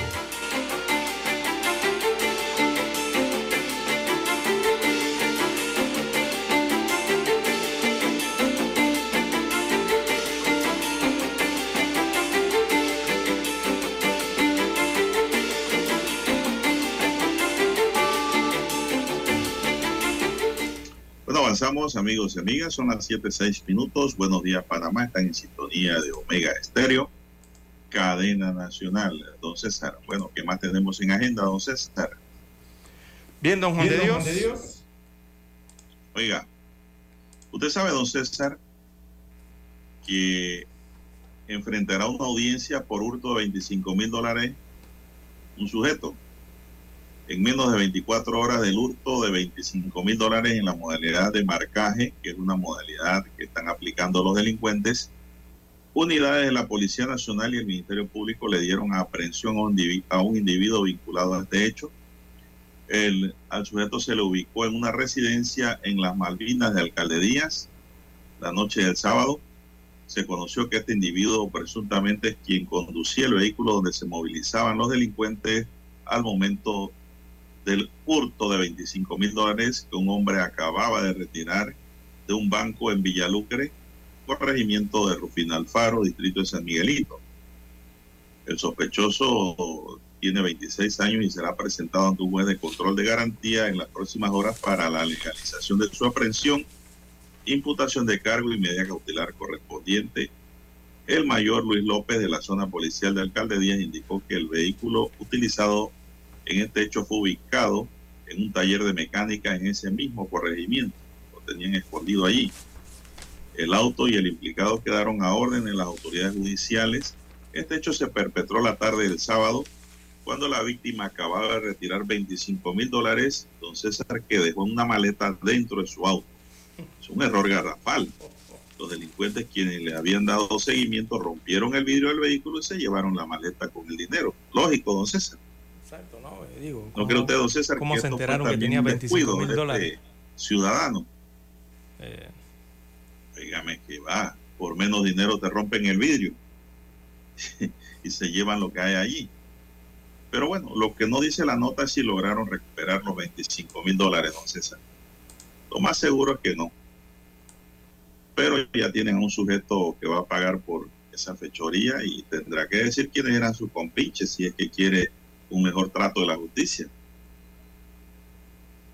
Esto ocurrió, don César, en Villalucre. ¿Usted haría eso, don César? Sacar 25 mil dólares del banco y dejarlo en un maletín en su carro. no, jamás, nunca haría eso. Error. Ni aunque saque dos mil. Jamás. Jamás. Que va, yo no me despego de esa maleta, don César. Se la puso facilita. Es que ni lo saco, mejor hago una transferencia electrónica. Bueno, siete, nueve minutos. Estamos de leer marcaje, don César. ¿Sabe Sí, cuál es? Eh, eh, Eso es lo que se denomina como marcaje, ¿no? Y, y parece ser, eh, esto ocurrió hasta dentro del mismo banco, don Juan de Dios. Lo estaban vigilando Claro, dentro del claro. mismo banco para saber que, que llevaba esa cantidad, ¿no? Eh, en alguna parte de su cuerpo, en una maleta o en un accesorio. Eh, increíble, ¿no? Que esto haya ocurrido. Pero bueno, hay que tener cuidado hasta dentro de los bancos, don Juan de Dios. No sabe las personas alrededor de uno que uno piensa que están haciendo transacciones en la institución bancaria, pero mm, no es así. Muchos están Mucho es- ojo. Exacto, muchos quizás están es vigilándote. Así que hay que tener mucho cuidado y seguir las recomendaciones de las autoridades para evitar ser presas de los amigos de lo ajeno. Bien, don Juan de Dios, las 7.11, 7.11 minutos de la mañana en todo el territorio nacional. El director de la Caja del Seguro Social, Enrique Lao Cortés, se reunirá el día de hoy con los médicos residentes de la institución para presentarles un informe detallado sobre el caso de las 19 mil dosis de fentanilo que se sustrajeron ilegalmente de esa institución. Así que dará detalles el director de la Caja del Seguro Social, lo más probable en esa reunión con los médicos residentes eh, de la Caja del Seguro Social. Bueno, parece que habrá detalles, pero para los médicos, para el resto o los propietarios o los dueños de la Caja del Seguro Social, que son los asegurados que pagan, eh, no hay detalles al respecto. Bien, don Juan de Dios, eh, diga. Los médicos, don César, han, han elevado su voz y han dicho que, bueno, ellos no lo van a agarrar de chivo expiatorio en esta investigación. Los farmacéuticos un también. debido proceso de investigación. Y, y- y- e inclusive han dicho que el proceso administrativo que hay contra un médico, eso lo deben hasta anular, dice. Mire usted. Entonces, el fentanilo, le- las botellitas le salieron patitas y se fueron caminando desde la caja del Seguro Social. La investigación tiene que darse a todos los niveles, don Juan de Dios, y tiene que incluir la parte médica, porque precisamente eh, son los que aplican estas sustancias reguladas las aplican a los pacientes. Así que hay que investigar todo, don Juan de Dios. Así es, tiene que ser integral la investigación. Exacto. La nota dice que el AO se ha concentrado en el caso del hallazgo de unas 12 dosis de fentanilo en el maletín de un médico residente anestesiólogo que fue descubierto, dice, ese fentanilo en el área de atención al asegurado del complejo hospitalario metropolitano.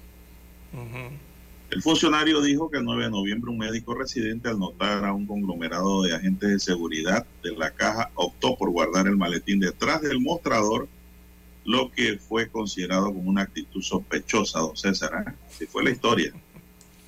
Al revisar el maletín se detectaron las ampolletas y se interpuso la denuncia ante el Ministerio Público que debe ahora deslistar las responsabilidades del caso. Este médico tendrá que explicar también qué hacía con eso, don César. Así es. ¿Quién se lo dio y para dónde iba con eso? Podría ser Si parte es que ya no lo he explicado. Los gremios médicos señalan que las 12 viales es una especie de stock que mantienen los anestesiólogos para atenciones diarias, lo que no se compagina con el hecho de los 19 mil ampolletas de fentanilo desaparecidos. Es decir, los médicos han dicho que esos 12 viales son de stock, don César, para tenerlo allí. Sí, es que aquí lo que hay que ver es toda la ruta, don Juan de Dios. El procedimiento. Sí, recordemos que ¿Cuál el el fentanilo... procedimiento que tienen los médicos anestesiólogos para operar con este químico, don César? Es la gran pregunta. es todo el proceso, ¿no? El protocolo. De, recordemos que Panamá no produce este medicamento de fentanilo. Aquí eso no se produce, eso llega desde el exterior. Y hay que ver la ruta, ¿no? De ingreso al país, cómo llegó, cómo la compró la caja del Seguro Social, cómo llegó a la caja del Seguro Social, eh, en sus depósitos, cómo se maneja esto, cómo salen esas dosis de los depósitos generales hacia los depósitos de las unidades ejecutoras, sean policlínicas, hospitales, y cómo se hace entonces el uso interno dentro de esas unidades ejecutoras del fentanilo, de este producto, sobre todo en los hospitales, don Juan de Dios, o en las farmacias que también, porque esto se distribuye a través de las farmacias del Seguro Social, eh, cómo va toda esa vía, no todo ese proceso, eh, todo ese camino, eh, es lo que hay que investigar.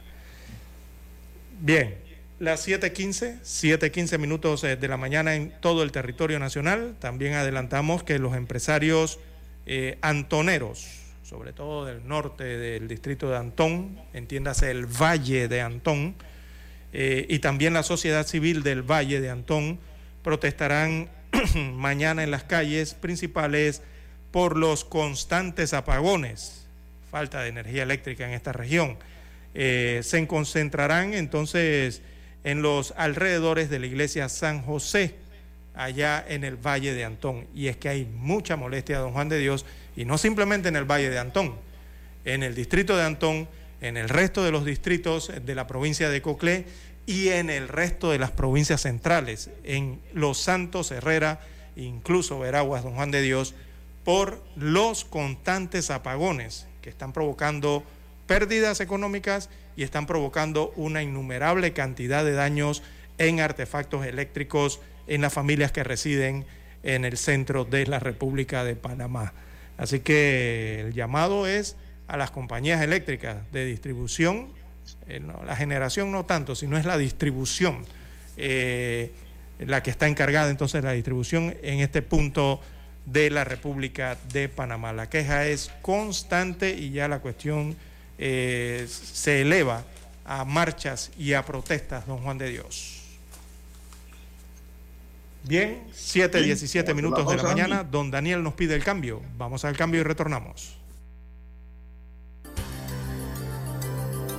A esta hora establecemos contacto vía satélite desde Washington. Gracias a Banco Aliado. 30 años. ¿Qué quieres crear? El gobierno del presidente Joe Biden ha reconocido públicamente que los estadounidenses deben pagar uno de los precios más altos por medicamentos en el mundo y se comprometió a combatir este problema que afecta fuertemente a los consumidores en el país. Y en esta dirección, el mandatario anunció que someterá 27 medicamentos a sanción por inflación, lo que significa que algunas personas podrían pagar menos de su bolsillo por estas medicinas a partir del primero de abril. La medida conocida como Ley de Reducción de la Inflación, que ya fue sancionada por el presidente Biden, estipula una penalización a los laboratorios productores de los fármacos que cobren precios que aumenten más rápido que los niveles de la inflación. La iniciativa beneficiará principalmente a personas con discapacidades o mayores de 65 65 años inscritos en el programa de salud Medicare del gobierno. La información fue confirmada por la asesora de política interna de la Casa Blanca, Susan Rice, quien en una conferencia telefónica aseguró textualmente, y citamos, a partir del primero de abril, los beneficiarios de Medicare harán un copago más bajo por los medicamentos de la parte B, que aumentan los precios más rápido que la inflación. La medida estipula que las empresas que aumenten los precios por encima de la tasa de inflación vigente deberán pagar a Medicare la diferencia en forma de descuento. Aquellos que no paguen el reembolso enfrentarán una sanción equivalente al 125% del monto del reembolso. La lista de medicamentos que se actualizará cada trimestre incluye fármacos como Humira, usado para combatir la artritis, Carti Cancer de la empresa Gilead Science Incorporated y la terapia para combatir el cáncer comercializada bajo el nombre de Padset, entre otros. Héctor Contreras, Voz de América, Washington. Banco Aliado, cumpliendo 30 años en el mercado, te invita a generar hasta el 3% con su cuenta Más Plus. Banco Aliado, 30 años. ¿Qué quieres crear? El reportaje internacional llegó a ustedes gracias a Banco Aliado. 30 años. ¿Qué quieres crear? Omega Estéreo, 24 horas en FM Estéreo. 7 de febrero, año 1981. Escuchan transmisiones de prueba de Omega Estéreo, nueva corporación radial con total cobertura nacional. Durante 42 años te hemos acompañado las 24 horas del día, ofreciéndote entretenimiento e información. Noticiero Omega Estéreo. Infoanálisis. Formamos parte de la generación ochentera.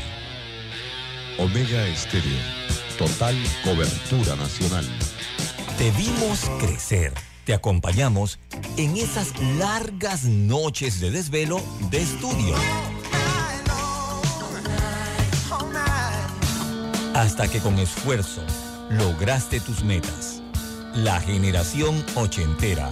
El buen gusto por la música que muchos heredaron a sus hijos. Omega Estéreo.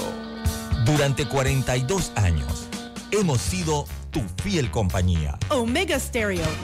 24 horas todos los días del año. Gracias por formar parte de Omega Estéreo. Omega Stereo. Esta es la generación Omega. Noticiero Omega Estéreo.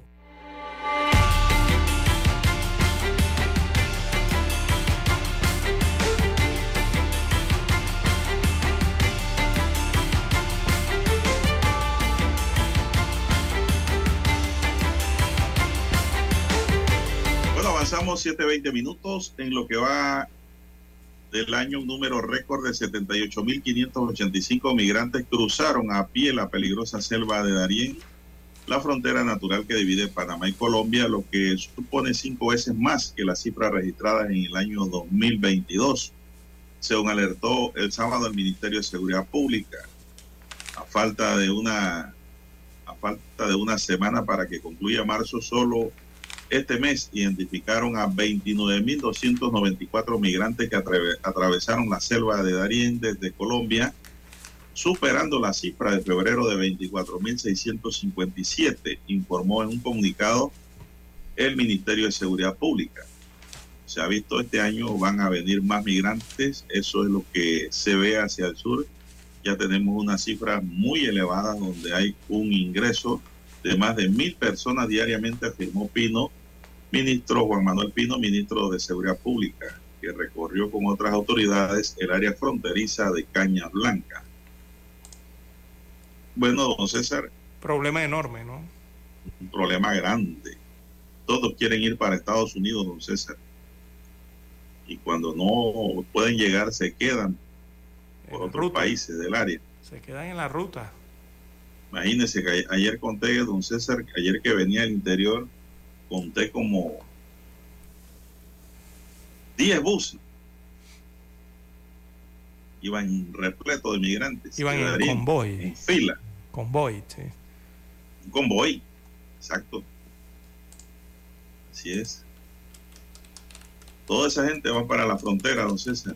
en la provincia de Chiriquí. De ahí yo no sé si lo- el gobierno de Costa Rica les da paso más adelante y van pasando, ¿no? La mayoría de ellos llegar a Estados Unidos, la mayoría de las aspiraciones de cada uno de ellos es eso. Bueno, a pasar trabajo porque la gente piensa que en Estados Unidos se vive en un paraíso, no, no, no. que va. Allá no se vive, don César, como muchos piensan. Allá se pasa trabajo también. ¿eh? Con decirle, don César, que decía un salvadoreño en redes en los cinco primeros años que usted está allá, ni, las mujeres ni siquiera lo miran. Usted puede ser el más bello de la tierra. Rubio, los ojos verdes o azules, y usted está allá como migrante indocumentado. Dice que las mujeres ni lo miran, don César. Dice que después de cinco años lo van mirando otras latinas que están allá en las mismas circunstancias. Con eso le digo todo. Allá la va a pasar difícil. Pero la gente quiere ir para allá, pues en el sueño americano, porque ve mucha televisión, mucha película. Muchos sueñan con estar en esos rascacielos, por lo menos, don César, eh, llevando papelitos de aquí para allá, ganando buen salario, teniendo una vivienda y bueno, es el sueño, don César. Pero la verdad es que también allá se pasa trabajo. Piensen que allá es el gran maná. Allá hay gente pobre también, igual que Panamá, pasan la de Caín, que no tienen ni para comer. Así que si estas cosas se le explicaran bien a los encantadores de serpiente y vendedores de humo que le venden en la cabeza, que vendan todo, que se, que se vayan para allá, que son los que ganan en estos negocios, don César, la gente se quedaría en su país de origen. Así Son las es. 7.23 minutos, don César. Bueno, una ¿Qué problemática enorme, don Juan de Dios. Es una crisis migratoria muy seria que parece no tiene fin y no se avista que vaya a tener fin, don Juan de Dios, sobre todo el paso del el tapón del Darién de nuestro lado, ¿no? Y del lado de Colombia también y de Necoclí, que es donde regularmente llegan para atravesar eh, la selva que compartimos en la- eh, ambos países. Eh, y es una crisis que va a ser extensiva, don Juan de Dios, porque el problema notable está en la otra crisis que sufre primero Haití. Por eso la nacionalidad que más se registra pasa por el Darién. La crisis seria, económica, social que tiene eh, Haití. Segundo, la otra crisis que se sufre en el área caribeña con Venezuela, que también son los que más registran pasos por eh, el Darién.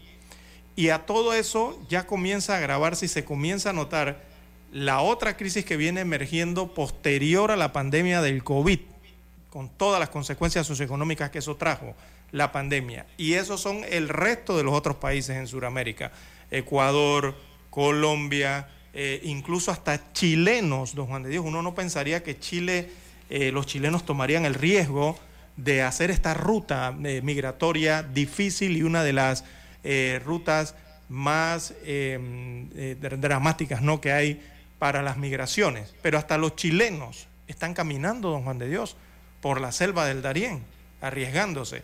Y así otras nacionalidades en Sudamérica.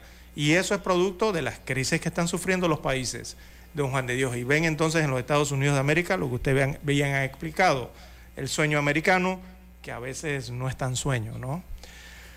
Bien, las 7.27 minutos eh, de la mañana en todo el territorio nacional. No tenemos tiempo para más, don Juan de Dios. No hay tiempo para más. Dice don Daniel que Bueno, tenemos Daniel un Arauz minuto. Pinto nos acompañó en el tablero de controles. En la mesa informativa les acompañamos. César Lara.